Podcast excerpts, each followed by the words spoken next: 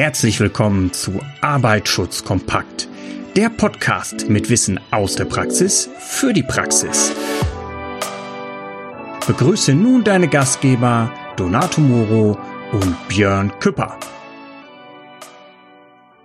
Ja, ein herzliches Willkommen von meiner Seite, Donato Muro heute.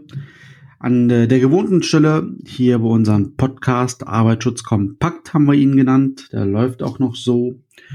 Ja, ich habe eine gute Nachricht und eine schlechte Nachricht.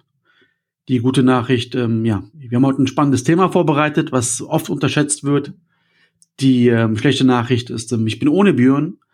Das ist aber auch nicht so tragisch. Ähm, der Björn ist heute halt beschäftigt. Und generell ist es aber auch ein Thema, was man äh, auch ähm, ja, im Monolog sozusagen vorstellen kann. Trotzdem würde ich mir im Anschluss ähm, des Podcasts von euch äh, eure Meinung hören oder eure Erfahrungen. Aber ich hau jetzt erstmal das Thema raus. Es geht halt um Handschuhe. Jetzt nicht um Winterhandschuhe oder um äh, Latexhandschuhe oder um Hygienehandschuhe. Es geht um die ganz normalen Handschuhe, die wir auf der Arbeit benutzen, also Arbeiterhandschuhe. Das kennt man eventuell, ja, es gibt halt in der Gefährdungsbeurteilung wird stehen, den und den Handschuh halt anziehen. Was heißt denn aber den und den Handschuh? Ich möchte mich heute über nur zwei DIN-Normen unterhalten und die ähm, in der Kürze auch ähm, vorstellen, die für die Arbeitshandschuhe gedacht sind. Es gibt sogar noch mehr als die klassischen Arbeitshandschuhe. Das sollte, glaube ich, auch klar sein. Ich gehe jetzt mal von dem Arbeitshandschuh aus, den man einfach braucht, um halt, ja, ähm, auf der Arbeit oder auf der Baustelle oder in der Produktion halt das typische regeln zu können. Aber vorab, es gibt halt viele gute Handschuhe oder viele Normen, die halt zum Einsatz kommen könnten. Und äh, ja, ich, oder ich, ich fange mal hinten an, ich fange mal mit den Normen an, die wir heute nicht benutzen. Es gibt zum Beispiel die Dermatril-Handschuhe ähm, sozusagen. Das sind Handschuhe für die Probenahme. Um diese geht's heute nicht. Das können wir aber auch mal gerne machen, wenn halt hier Bedarf ist. Und ähm, ja, das ist so ein Hand Handschuh, um den es heute zum Beispiel nicht gehen wird. Die DIN-Norm, die dahinter steckt, ist halt die EN 374. Ganz kurz zur Erklärung. EN heißt halt also Europä Europä europäische harmonisierte Norm. Gilt also in der ganzen äh, EU diese Norm halt, ja.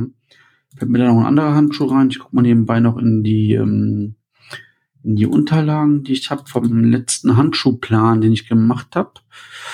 Ähm, tatsächlich nicht. Die Dermatril-Handschuhe ähm, sind bei dem letzten Kunden, wo wir einen Handschuhplan erstellt haben, die einzigen, die außerhalb äh, der DIN EN 388 geregelt sind.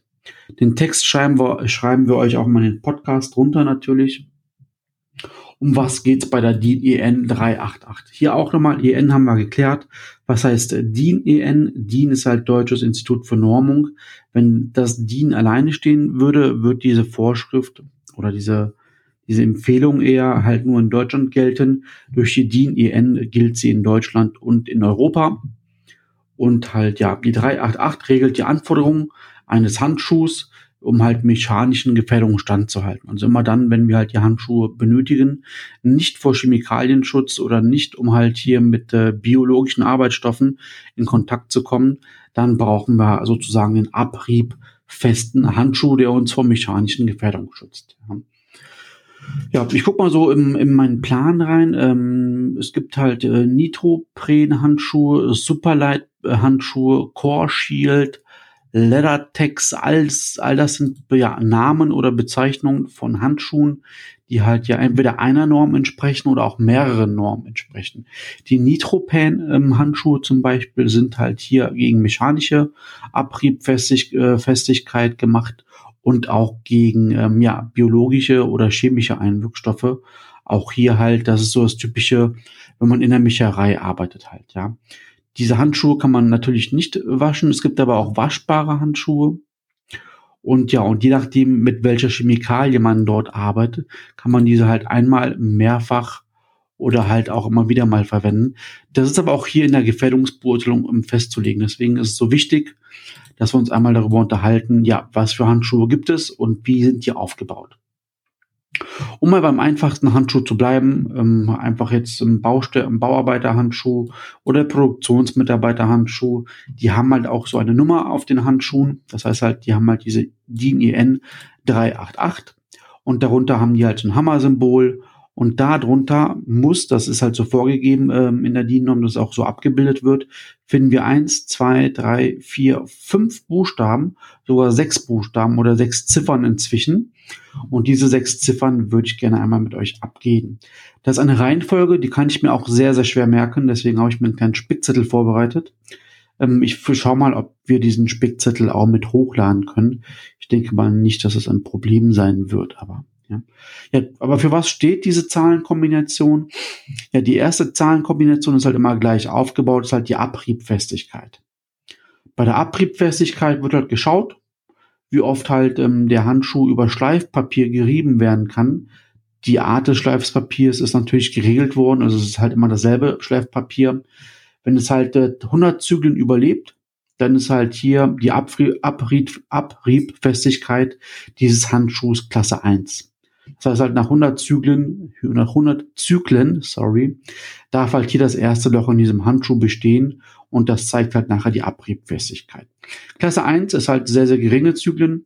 Klasse 4 muss mehr als 8000 Zyklen halt überstehen, bevor es hier das erste Loch im Material hat. Ja, wieso ist das so wichtig, dass man hier schaut, welche, welche Ziffernkombination einfach da vorhanden ist? Ganz einfach, ihr habt ganz viele verschiedene Gefährdungen, wieso ihr den Handschuh anzieht und ein, äh, und ein Handschuh mit nicht besonders hoher Anforderung ist natürlich um ein Vielfaches günstiger. Deswegen sollten halt äh, die hochwertigeren Handschuhe oder die, die halt einfach einen höheren Schutz haben, kosten mehr, sollten dann auch deswegen aber auch richtig eingesetzt werden. Jemand, der halt äh, ja Schrauben zusammen äh, zusammenlegt und vorbereitet, braucht hier eventuell nur eine Abriebfestigkeit Klasse 1. Das ist dann völlig ausreichend. Die zweite Zahl ist halt die Schnittfestigkeit.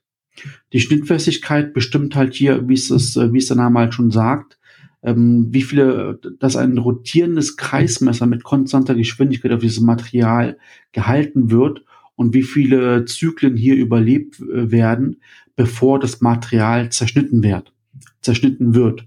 Auch das ist halt ähm, ja ein wichtiger Faktor, denn wenn man mit Messern arbeitet oder nicht mit der Sicherheitsmessern, mit Cuttermessern, mit offenen Klingen, ist es ja schon vorgeschrieben ne, in einer guten Gefährdungsbeurteilung, dass halt nur Sicherheitsmesser, äh, nur Sicherheitsmesser verwendet werden müssen. Wenn halt ja keine Sicherheitsmesser verwendet werden können, wieso auch immer, dann müssen halt schnittfeste Handschuhe halt hierher. Gibt hier auch wieder Klasse 1 bis 5. Wie gesagt, das ist, kann man sich alles kaum merken, deswegen posten wir das gerne dazu. Auch bei Klasse 1 auch wieder hier der geringste Schutz. Hier schafft das Messer halt 1,2 Umdrehungen. Und bei der Klasse 5, bei dem höchsten Schutz, wird dieses äh, Kreismesser hier 20 äh, Umdrehungen halt schaffen, bevor halt hier die ersten Schnitte im Handschuh sind. Bei diesem Zahlencode, wenn dort keine Zahl oder keine Buchstabe hinterlegt ist, sondern einfach nur ein X, dann heißt das X diese Norm oder diese, ähm, diese Eigenschaft bringt der Handschuh hier nicht mit. An der dritten Stelle kommt halt die Reißfestigkeit.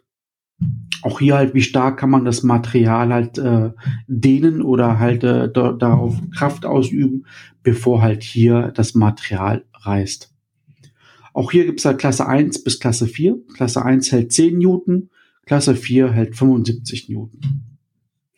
Ich zähle nochmal nach eins, zwei, drei, vierten. Das vierte ist die Durchstichfestigkeit. Auch das ist neben der Schnittfestigkeit natürlich ein sehr wichtiger Faktor, wenn wir hier mit irgendwelchen spitzen oder auch scharfen Gegenständen arbeiten. Ich kenne die Diskussion, ja, Donato, wieso müssen wir denn unbedingt schnittfeste Handschuhe anziehen oder durchstich, äh, durchstichfeste Handschuhe?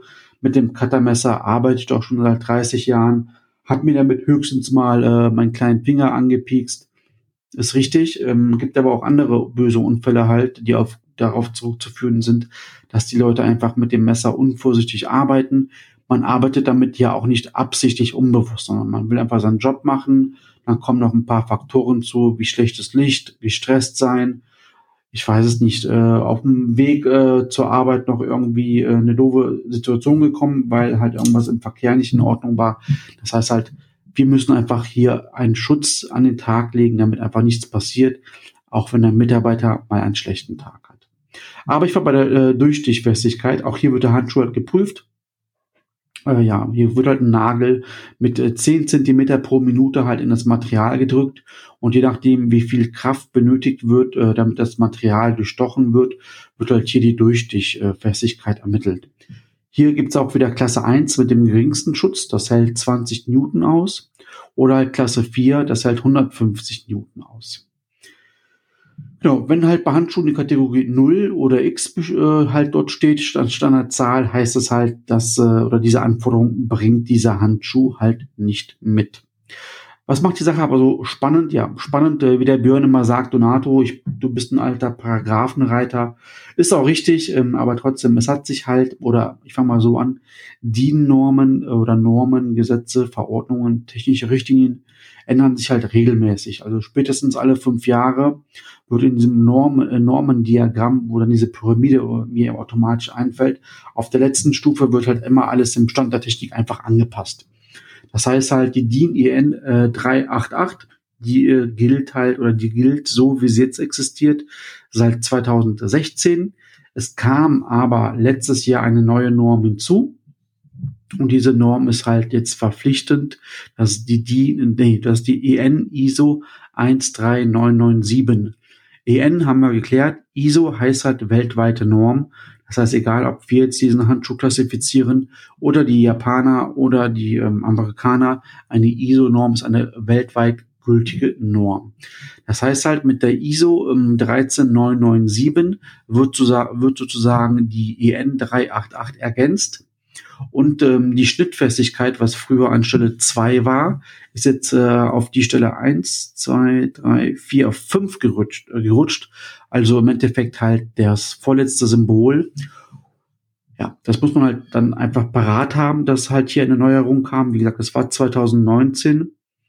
Erfahrungsgemäß äh, wissen die wenigsten davon, dass sich halt hier eine Norm geändert hat in Sachen Handschuhe. Dabei brauchen wir Handschuhe eigentlich jeden Tag und auch hier halt umso wichtiger. Aber um was geht's in der neuen äh, DIN EN 13997? Das ist halt die neue, ähm, ja, das neue Verfahren und auch die neue Bezeichnung, um schnittfeste Handschuhe einfach zu verwenden. Das ist halt ein zusätzlicher Schnittschutz, der hier eingeführt worden ist. Und die Messung ist auch ganz anders. Hier wird halt nicht mehr geschaut mit einer rotierenden Klinge, wann weicht halt das Material auf, wann ist die Klinge halt durch den Handschuh durch. Und dann hier geht es halt darum, dass halt wirklich halt eine, eine Klinge auf den Handschuh gehalten wird. Und das Material muss so stabil sein, dass die Klinge nachher abstumpft. Ja. Das wird halt also hier gemessen. Hier gibt es auch wieder ganz schwach, ist halt, ähm, ja, Stufe, ja, oder nicht Stufe zwei. Ganz schwach ist halt hier keine Zahl, wie eben erwähnt, sondern diesmal wird, wird hier mit Buchstaben gearbeitet. Das Schwächste ist halt Klasse A, das Stärkste ist halt Klasse F. Das heißt halt also Klasse A auf fünfter Stelle in diesem Zahlencode, der auf den Handschuh drauf steht, ist halt der geringste Schutz und die Schnittfestigkeit ist halt hier ähm, ja ungefähr zwei Newton. Der höchste Schutz bietet halt hier die Klasse F. Klasse F ist halt äh, ja mehr als 30 Newton. Und wann nehme ich halt den richtigen Handschuh mit der richtigen Schnittfestigkeit? Gemäß der neuen Norm muss ja auch so in unsere Gefährdungsbeurteilung den geringen Schutz für Schnittfestigkeit, der halt zwei Newton hält, den kann man halt verwenden bei leichten allgemeinen Handling ohne scharfe Oberkanten, zum Beispiel Teilmontage, Kfz-Wartung, Bau, vielseitige Anwendung. Der höchste Schutz, die Klasse F4, wo halt äh, mehr als 30 Newton dieser Handschuh ähm, aushält. Für was kann man den verwenden? Ist halt auch das Handling von schweren Blechen, Metallen, Metallrecycling, wo halt auch hier ziemlich scharfe oder ziemlich viele scharfe Kanten sind. Abfallwirtschaft. Auch dafür, wie oft äh, greifen ja die Entsorgungsfachkräfte in irgendwelche Beutel rein. Dort sind Glasscherben drin, dort sind, sind aber auch Spritzen drin oder biologische ähm, Spritzen. Also einfach echt fies, äh, sich dort mit irgendwas zu pieksen. Unabhängig äh, von der kleinen Stichwunde können aber auch mal größere Schnittwunden sein, wenn man mal in so eine Tüte greift und da ist halt äh, ja ein langes Metallblech, was ziemlich scharf ist. Gibt es halt auch immer noch das Problem, dass man halt hier mit Bakterien oder Viren oder halt anderen ähm, ja ungünstige biologische, aber auch chemische ähm, Substanzen in seinen Körper durch die Schnittwunde lässt. Ja, in der Fleischverarbeitung, in Schlachtbetrieben, dann haben wir halt hier den höchsten ähm, Schnittschutz erforderlich, Klasse F. Ja, Das äh, so viel zu dem neuen Handschuh und äh, zu den zu der alten Norm, die es gibt, dass die drei, also die die die IN 388, die wurde ergänzt 2019 durch die IN ISO 13997 Schnittfestigkeitsverfahren. Ist ziemlich neu, kam noch nicht leider an, aber die Sicherheitsfachkräfte, die werden Sicherheitsfachkräfte oder auch äh, ja, die Hersteller, die, die halt die Handschuhe herstellen, für die ist es halt relevant. Und das war sozusagen ein kurzer Überblick. Wir packen euch ähm, in den Chat alle wichtigen Informationen nochmals rein. Und ich würde euch bitten, wenn das nicht genug ist, schreibt mir, schreibt uns.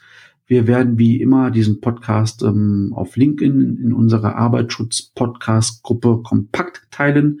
Da werden wir diese Infos auch nochmal streuen. Und im Endeffekt ist das wirklich alles ganz einfach, wenn man halt die äh, Normen hat oder die Übersicht der Normen halt.